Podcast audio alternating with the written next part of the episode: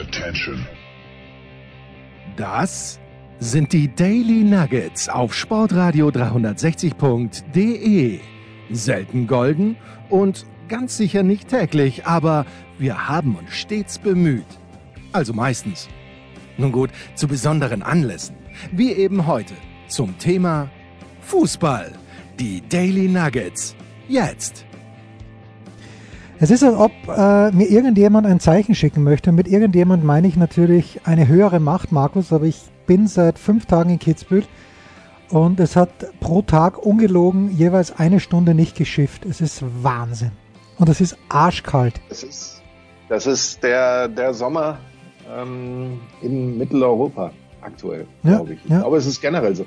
Die, die Frage mit arschkalt ist natürlich eine, die die sehr individuell zu regeln ist, aber das mit dem Regen, ich glaube, da können wir uns alle drauf einigen. Das, das ist tatsächlich, das ist schon fast so, dass ich sage, es, es fasst mich psychisch an. Ja, aber fast. Nur fast. Es fasst dich nur fast, nur fast. psychisch. Es gibt ja manchmal wirklich äh, lustige Zufälle, aber vielleicht ist es, ähm, ist es ja auch kein, kein so wahnsinnig großer Zufall gewesen. Aber wir beide sprechen also am vergangenen Sonntag. Ich versuche dir Curb Your Enthusiasm ans Herz zu legen. Und das mit vollem Recht, weil Larry David ist ein ganz großer. Also wir haben es ja mit, mit Schmieder in der Big Show besprochen. Äh, eigentlich eine ganz kleine Begebenheit, die im Sports Illustrated Podcast da oder im Sports Illustrated Teil von Jimmy Trainer da aufgefasst wurde. Aber Larry David wurde erwähnt. Hattest du schon eine Gelegenheit? Ich weiß, du wirst sie eh nicht wahrnehmen, aber planst du überhaupt, äh, dich mit dem Gesamtwerk, und es ist ein großes Werk, von Larry David auseinanderzusetzen? Darauf ist die Antwort ganz klar nein. Ähm, das, das plane ich nicht. Ich du hast so viel Zeit. Du hast so viel Zeit. Ich, bitte was? Du hast so viel Zeit.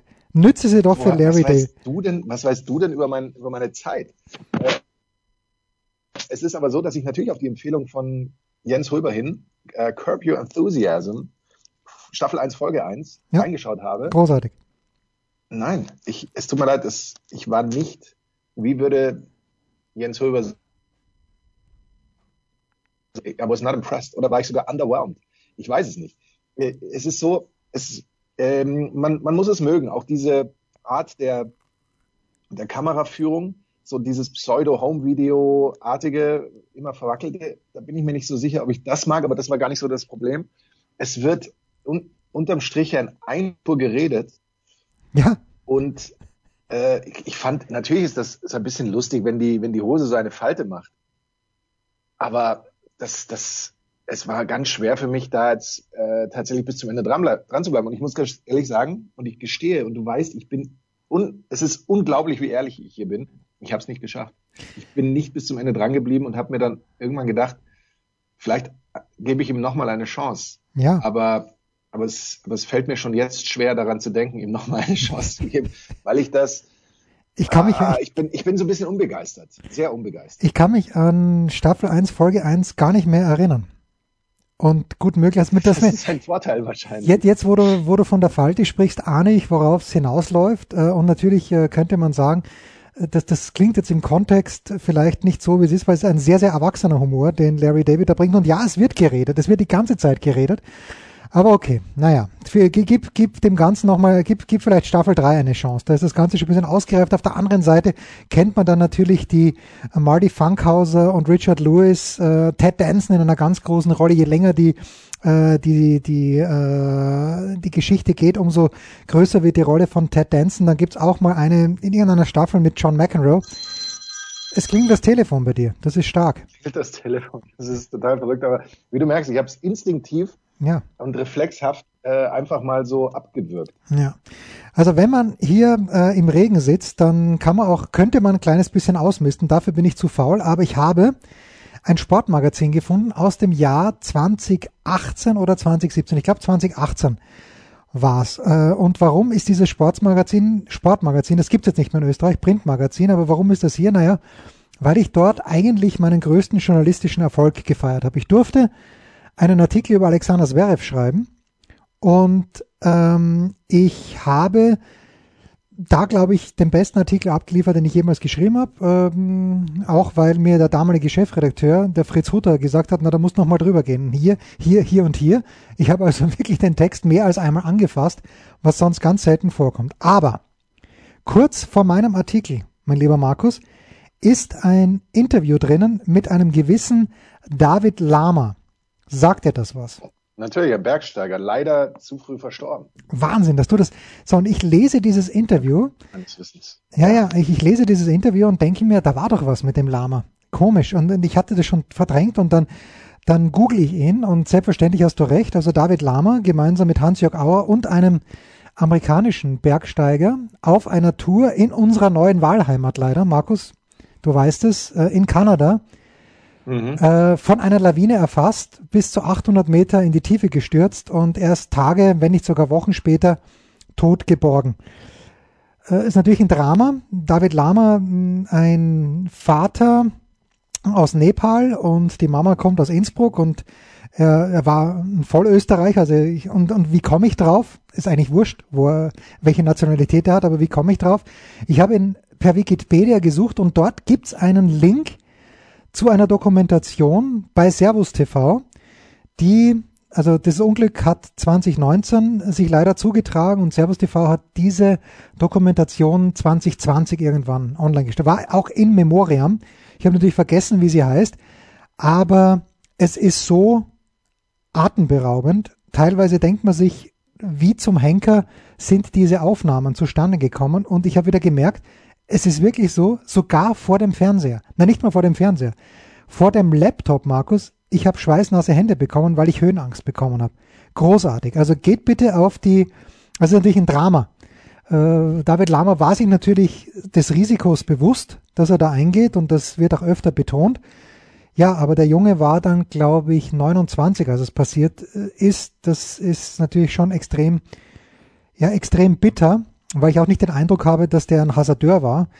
Äh, nur diese, diese Lawine, die sie da erfasst hat, Wahnsinn. Aber das ist auch mein Tipp an dich, vielleicht geht dir das leichter von der Hand. Das ist in der Videothek, in der Mediathek von Servus TV. Jetzt kann man Servus TV viele Dinge vorwerfen, gerade in der politischen Berichterstattung, wenn es denn eine solche überhaupt ist. Aber das würde ich dringend anraten zu sehen. Wie, wie sind deine? Ich möchte nicht ausschließen, dass ich das nicht sogar schon gesehen habe, um ehrlich zu sein. Aber ich habe da in der Hinsicht sehr viele Dokus gesehen, so dass ich das jetzt so hier ähm, nicht sagen kann. Ich kann ja leider nichts recherchieren. Sobald ich meinen Computer anfasse ja. und irgendwas eintippe, bricht die Skype-Leitung zusammen, weil, weil das Internet besteht nur aus einem hauchdünnen Strang an Einsen und Nullen. Und wenn ich da irgendwas dazwischen reinpacke, nee, wollen wir nicht. dann, dann sind wir weg. Ich habe nämlich gerade recherchiert, dass laut wetter.com, das ist die es bei dir gerade mal ein Grad kälter ist als bei mir hier, Jens. Und ja. ich laufe hier mit der kurzen Hose rum natürlich. Ja, weil du ein Tier bist. Also reiß dich ein bisschen zusammen. Weil du ein Tier bist. Ja, das ist das eine. Äh, Reinhold Messner und Markus Gaub, welche Beziehung ist das? Weil Mess, Messner, Messner kommt ich nämlich. nie getroffen. Ja, pass auf, Messner kommt nämlich in dieser Dokumentation auch vor. Ja. Und es gibt ja viele Leute, sehr, sehr viele Leute, die äh, mit Reinhold Messner, ich möchte nicht sagen, nichts anfangen können, sondern ich möchte sogar sagen, die äh, ihn sogar abgrundtief hassen, weil er mh, hm, halt oft, jetzt eben nicht mehr so, aber öfter in den Medien präsent ist und war. Ja. Naja, wie ist es, wie ist es bei dir? Nicht, ich gehöre nicht dazu.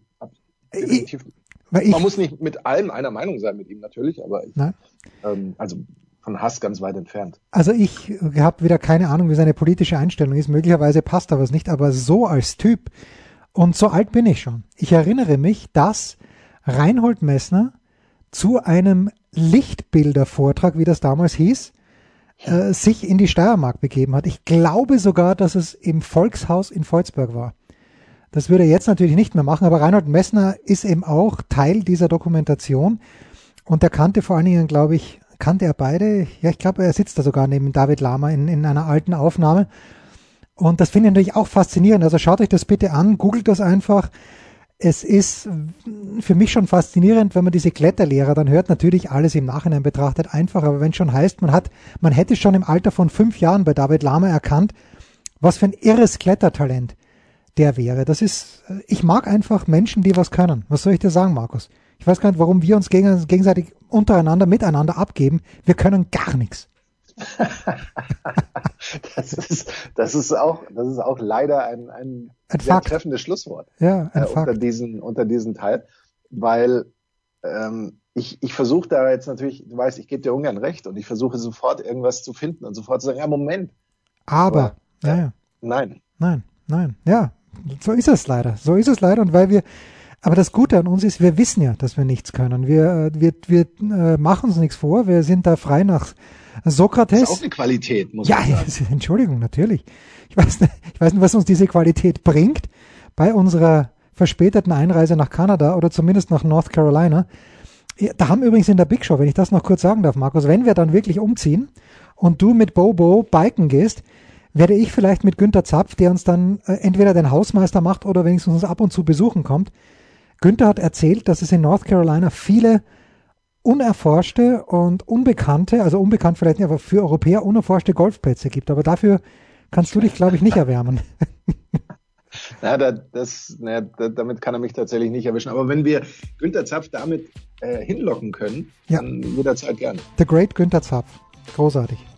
Die Legende. Das soll jetzt nicht oder noch nicht das Thema sein. Vielleicht kommt's im Kurzpass, der jetzt folgt. Was gibt es Neues? Wer wird wem in die Parade fahren? Wir blicken in die Glaskugel.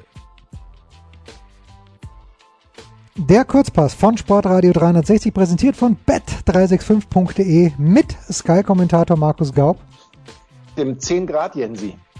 10 Grad, wenn es nur hätte da draußen. Gestern waren es 5.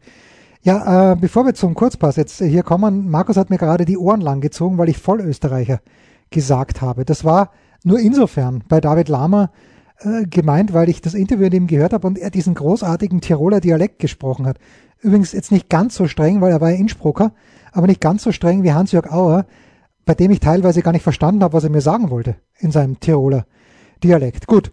Water under the bridge im Großen und Ganzen. Es geht los mit unserem Kurzpass und ja, in dieser Woche müssen und wollen wir uns mit dem Abstiegskampf beschäftigen. Markus, es sind noch äh, vier Mannschaften, in der Verlosung, die äh, es etwas schwer haben werden. Nein, es sind nur drei in der Verlosung, denn die Schalker wissen ja schon, dass es nicht weitergehen wird. Und das ist auch gleich unser erstes Spiel, nämlich der ehemals äh, glor- und ruhmreiche erste FC Köln, der zu Hause auf den FC Schalke 04 trifft. Jetzt könnte man sagen, naja, die Kölner, was soll da noch schiefgehen? Ich habe gerade im SED Newsfeed auch gelesen, dass Jonas Hector wieder gesund geworden ist, wenn es was hilft.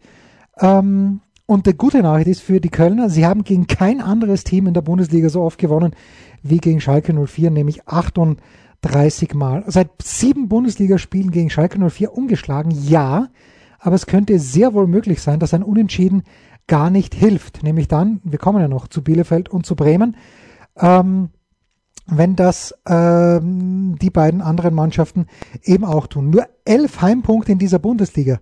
Saison. Sollten sie jetzt gegen Schalke nicht gewinnen, dann wäre das ein neuer Negativrekord in der Bundesliga-Historie 2017, 2018. Auch da ist Köln ja dann abgestiegen, waren es nur 14. Die Quoten bei bet365.de sehen aus wie folgt. 1,36 für den Heimsieg, 5,25 äh, für den Unentschieden und bei einem Auswärtssieg von Schalke, den ich jetzt, ich weiß gar nicht, Erinnern wir uns bitte letzte Saison, HSV gegen Sandhausen war es, glaube ich, letzter Spieltag zu Hause. Für den HSV ging es, glaube ich, noch um was, 1 zu 5. Warum sollen die Schalker auf Köln nicht gewinnen? 8 zu 1 die Quoten bei bet365.de. Ich glaube nicht ganz dran, aber ich sehe hier, Markus, keinen deutlichen Sieg für die Kölner. I can't help myself. Ja, zumal die Kölner, obwohl sie hin und wieder ja ähm, Siege eingefahren haben oder einen Sieg nicht immer so zwingend äh, super überzeugt haben. Bei Schalke war es ja dann so, dass äh, sie ausgerechnet dem BVB geholfen haben durch eben vielleicht ihre beste Saisonleistung ähm, zuletzt und äh, die, den Sieg gegen Frankfurt. Wenn mich jetzt nicht alles täuscht, ja. auch wenn man sowas ja. sagt und irgendwie gar nicht glauben kann, dass, dass sowas jemals zugetroffen hat. Für Schalke muss eigentlich die Motivation lauten. Ähm, passt auf, wir laufen Gefahr, die schlechteste Mannschaft seit Einführung der Drei-Punkte-Regel zu sein. Wollt ihr da tatsächlich in so einer Statistik geführt werden? Und das muss eigentlich reichen, das muss reichen als Motivation, um da nochmal alles reinzuhängen und dann eigentlich auch in diesem Spiel gut mitzuhalten. Das ist das letzte Spiel, da nochmal einmal noch zusammenreißen, so ein bisschen. Ein bisschen, ja. Das, das müsste eigentlich möglich sein. Du, du möchtest ja nicht, dass alle dann immer sagen, ja, in der Saison äh, 2021 die Schalker schlechtestes Team seit Einführung der Drei-Punkte-Regel mit 16 Punkten. 16 Punkte nach 34 Spielen. Ja, runter mit denen. Und ja. ja, ja klar, absteigen sowieso. Aber wenn du zumindest dann sagen kannst, na ja, die hatten ja 19 Punkte, waren immerhin nicht die schlechtesten. Das haben die Freiburger äh, 17 Jahre davor oder 18 davor äh, hinbekommen. Nee, 16 waren es übrigens nur. Aber spielt ja auch keine Rolle. Mein Tipp für dieses Spiel, ganz lange Rede, überhaupt keinen Sinn. Äh, Tipp X. Oh, dann ich glaube tatsächlich, dass es ein Tipp X wird. Ich glaube gar nicht mal, dass es das große Drama geben wird irgendwie. Also klar, hinten raus dann schon, wenn, wenn die Tränen fließen, aber so vom Spielverlauf glaube ich das nicht.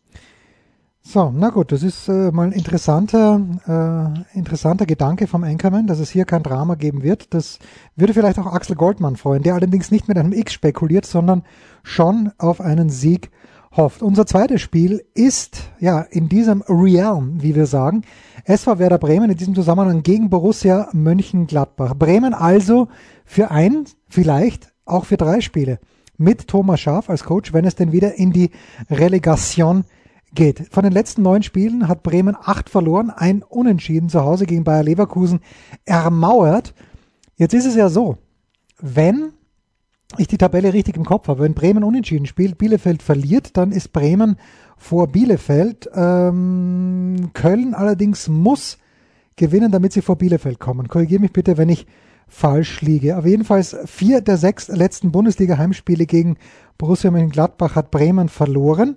Aber irgendwie im letzten Bundesligaspiel äh, ist es für Bremen oft was gegangen. 2015, 2016 1 0 Heimsieg gegen Eintracht Frankfurt, direkter Klassenerhalt perfekt gemacht. Und im letzten Jahr, da gab es übrigens einen interessanten Kommentar von Philipp Seldorf in der Süddeutschen Zeitung, äh, in puncto Karma, weil im letzten, letzten Jahr gab es ja das 6 zu 1 von Bremen gegen die damals geretteten Kölner. Düsseldorf ist abgestiegen aufgrund dieses 6 zu 1 und jetzt äh, trifft es die Kölner vielleicht auch. Wie schaut's bei den Wettquoten aus bei bet365.de? Da sieht so aus, dass die Bremer ganz, ganz knapp Außenseiter sind mit 2,62 Heimsieg. 2,5 Auswärtssieg Borussia Mönchengladbach, 3,75 Unentschieden. Also Bremer Sieg sehe ich hier auf gar keinen Fall. Und jetzt gehen die Meinungen auseinander. Alexi Menüsch hat in der Big Show gemeint, Warum zum Henker sollten sich die Gladbacher noch anstrengen? Äh, sie haben sich ja die letzten Wochen auch nicht angestrengt für Marco Rose. Aber ich glaube trotzdem nicht, dass Gladbach dieses Spiel verlieren wird. Das glaube ich auf keinen Fall. Markus. Das glaube ich schon allein wegen der doch einfach mangelnden Qualität der Bremer nicht, die mich nicht überzeugt haben. Ich glaube auch nicht, dass Thomas Schaf einer ist, der jetzt äh, plötzlich da irgendeine Formel findet äh, in der Ansprache und in der Aufstellung der Mannschaft, die Bremen dazu bringen wird, das Spiel hier ähm, aufzuziehen und, und zu gewinnen. Also das sehe ich nicht. Ich sehe auch, dass ich bei Gladbach mir nicht äh, klar bin, warum sollen die sich anstrengen, nicht nur wegen des Trainers, sondern eben auch im Hinblick auf die Perspektive, Achtung, Europa Conference League Qualifikation. Das ist ja das, was droht, wenn sie dieses Spiel gewinnen. Wenn sie brav ähm, hinter Union Berlin bleiben, dann würde ihnen das nicht drohen. Und es, es ist übrigens schon bei dem Unentschieden die Gefahr, dass sie ihnen droht, weil ähm, Tordifferenz gleich, ein Punkt hinter Union, wenn Union verliert, wenn Gladbach einen Punkt holt, dann wäre Gladbach eben auf diesem ominösen siebten Platz. Auch hier lange Rede, auch hier gar nicht so viel Sinn, aber ich glaube, dass es da ein Unentschieden geben wird. Ich glaube, dass die Bremer, wie sie das irgendwie immer machen, und das wird auch unter Schaf das gleiche bleiben, die erste Hälfte komplett ähm, Vielleicht äh, geht der Gladbach sogar in Führung und ähm, die Bremer waren äh, die dann in der zweiten Hälfte den Ausgleich erzielen. Ja, das dritte Spiel, nicht unwesentlich in diesem Abstiegskampf, ist der VfB Stuttgart gegen Arminia Bielefeld. Natürlich alle Spiele Samstag 15.30 Uhr in der Konferenz bei Sky. Ja, Stuttgart zuletzt erstmals seit Februar zwei Bundesligaspiele in Folge gewonnen. Äh, dann haben sie jetzt schon 45 Punkte und das sind äh, mehr als in fünf der letzten sechs Bundesliga-Saisons. Äh, also für mich natürlich immer wieder faszinierend ist Sascha Kalajdzic, die Tore, die er schießt, die sind nicht schön. Aber da hält er dann einfach mal seinen großen Zehennagel hin, fälscht den Ball entscheidend ab, wie, ähm, wie zuletzt und ja, was soll ich dir sagen? Und dann geht der Ball trotzdem rein. Ich hoffe, dass es bei der Europameisterschaft ähnlich laufen wird. 16 Tore hat er jetzt. Er könnte äh, sein, mit seinem 17. Tor Martin Harnik einstellen. Mit seinem 17. und 18. Tor äh, könnte er äh, könnte er sogar in Führung gehen. Insgesamt trafen nur drei Österreicher, drei Vollösterreicher an dieser Stelle öfter in einer Bundesligaspielzeit als Kalajdzic, nämlich Martin Harnik. Toni Polster hat das dreimal geschafft und das freut mich besonders. Willi Huberts, das müsste für die Eintracht Frankfurt gewesen sein. Willi Huberts aus dem Bezirk Volzberg, wo ich herkomme. Ich habe mit Harry Huberts, Wahnsinn. ja, Harry Huberts war der Neffe oder ist der Neffe von Willi Huberts, wenn ich es richtig auf dem Zettel habe, habe ich Fußball gespielt, mein Jahrgang. Äh, Harry war natürlich viel besser als ich, aber es war trotzdem, damals ahnte ich nicht, dass er solche Prominenz hat. Ähm, Martin Hanig übrigens kein Vollösterreicher. Warum äh, durfte Martin Hanig für Österreich in der Nationalmannschaft spielen? Und dieses Voll ist sowieso dämlich, äh, aber ich, äh, ich habe es auch jetzt zum letzten Mal wiederholt. Mal ich habe es gemerkt, aber Martin Hanig hatte, glaube ich, der, sein, sein, äh, seine Eintrittskarte in die österreichische Fußballnationalmannschaft war eine österreichische Großmutter. Immerhin, immerhin. Was sagen die Quoten bei bet365.de zu diesem Spiel? Eigentlich genau umgekehrt die Quoten wie bei Bremen gegen Gladbach. Jetzt ist äh, Stuttgart bei bet365.de leichter Favorit mit 2,45, Bielefeld Auswärtssieg 2,62, Unentschieden 3,75. Ich sage, dass Bielefeld hier enorm verkrampfen wird, obwohl wir Frank Kramer natürlich mögen. Und ich glaube, dass Stuttgart dieses Spiel 4 zu 0 gewinnen wird. Ui. Ja. Ich hätte genau in die andere Richtung äh, Ach, probiert. Auch wenn die äh, Bielefelder vier Auswärtsspiele in Folge sieglos sind, äh, hereinkommen in diese Partie, aber immerhin mit drei Unentschieden in der Phase, ist es doch so, dass äh, die Bielefelder gegen Stuttgart immer ganz gut funktioniert haben. Fünf Ligaspiele ähm, unbesiegt, zwei Siege, drei Unentschieden. Und da sind wir dann auch wieder beim Thema. Warum sollten die Stuttgarter jetzt hier eigentlich nochmal Gas geben? Auch da weil sie eine geile Mannschaft sind. Weil sie einfach eine geile Mannschaft sind. Auch da droht die Europa Conference League. Ich kann mir schon vorstellen, dass ein paar Tore fallen, aber ich glaube, das gewinnt am Ende Bielefeld mit 2 zu 3. Oh, na, das wäre natürlich. Äh, oder, oder sollen wir irgendwie so sagen, es ist eher so, dass die Bielefelder früh in Führung gehen und das natürlich in den anderen Stadien entsprechend für niederschmetternde Stimmung sorgt, gerade auch in Köln. Gerade Oder beziehungsweise bei den Kölnern. Ja. Gut, äh, wir werden uns das am Samstag um 15.30 Uhr anschauen. Am Sonntag dann, Markus, noch um 15.30 Uhr. Und ich bin mir fast sicher, du bist Teil dieser fantastischen Konferenz. Äh, haben wir die drei Spitzenspiele. Kräuter Fürth gegen Düsseldorf. Dann äh, haben wir Holstein Kiel gegen Darmstadt und Bochum gegen Sandhausen. Äh, da gerne auch bei bet365.de reinschauen. Äh, wenn ich das mir mal so anschaue hier, das verstehe ich nicht ganz. Also ich verstehe nicht ganz, warum Kiel eine 1,57er Quote auf Heimsieg hat gegen Darmstadt und warum Fürth eine nur unwesentlich schlechtere Quote mit 1,61 zu 1 hat gegen Düsseldorf. Also ich erachte Düsseldorf doch als besser als Darmstadt, aber vielleicht liege ich da komplett falsch. Aber anyways, das war's. Der Kurzpass von Sportradio 360 präsentiert von bet365.de mit Sky-Kommentator Markus Gaub. Darmstadt hat immerhin zuletzt Heidenheim abgeschossen und das war der 10 Grad Jensi. Rausschmeißer gefällig? Gerne, denn spätestens seit dem ersten Buch Otto gilt auch bei uns. Eintritt frei. Ich werde diese 10 Grad gleich mal antesten, weil ich mich gleich mit dem Hund nach draußen begeben werde, mein lieber Markus, aber mit Radfahren ist Essig. Das ist nicht schön. Was wirst du uns am Wochenende präsentieren? Welches Leckerli hast du bei Sky ausgefasst für die, oder bist du in der Erstligakonferenz am Ende auch dabei? Nein, da bin ich, da bin ich nicht dabei. Ich werde vor die International Audience no. gucken, ob Robert Lewandowski ähm, den guten Gerd Müller tatsächlich vom Thron stößt. Wollen wir das? Und Wollen wir das? Wie das so läuft. 250 Fans sind wohl in der Allianz Arena. Nein. Da schauen wir mal genauer hin. Dann am Sonntag in der Zweitligakonferenz, da geht es tatsächlich noch um was, nämlich für Osnabrück. Die spielen in Aue und da um das Spiel werde ich mich kümmern. Und das ist mein Wochenende. Wünschen wir uns, wollen wir das, dass Robert Lewandowski den großen Gerd Müller überholt? Oder nein, dieser, ich ganz nein. Ich, ich hätte es. Dieser weißt, Asterix, du hast ja das letzte Mal. Und deswegen wäre ich mit 39 Toren für Robert Lewandowski auch zufrieden gewesen. Ja, und du hattest ja beim letzten Mal, glaube ich, auch den Einwand, den völlig berechtigten Einwand, den von mir übersehenen Einwand. Wer hat damals eigentlich bei, bei Bayern die Elfer geschossen, wenn es denn welche gab? Der Gerd Müller Zeit? Ja. Gute Frage. Hat, äh, gut, hat Uli Hoeneß die Elfer geschossen oder hat der Franz persönlich, nein, der Franz ist doch nie über die Mittellinie gegangen. Oder doch, er ist, der, der ist als erster über die Mittellinie gegangen, weil er ja der Libero war, der freie Mann. Ja. Aber ich frage ja, mich. Also das, das kann gut sein. Ich weiß, dass in der Rekordsaison Gerd Müller zwei Elfer geschossen hat, beide verschossen hat. Ja. Und bei Robert Lewandowski sind wir immerhin schon bei acht Elfmetern in dieser Saison. Ja, Rummenigge war, glaube ich, Elferschütze. Aber war Rummenigge in der Rekordsaison von Gerd Müller dabei? Ich, ich weiß es nicht. Das sind Fragen über Fragen, die man natürlich davor recherchieren hätte sollen. Da hätte man mal früher nachgeschaut. Das Problem ist nur, äh, ich kann das live nicht erleben. Ich weiß, weil sonst das Internet zusammenbricht.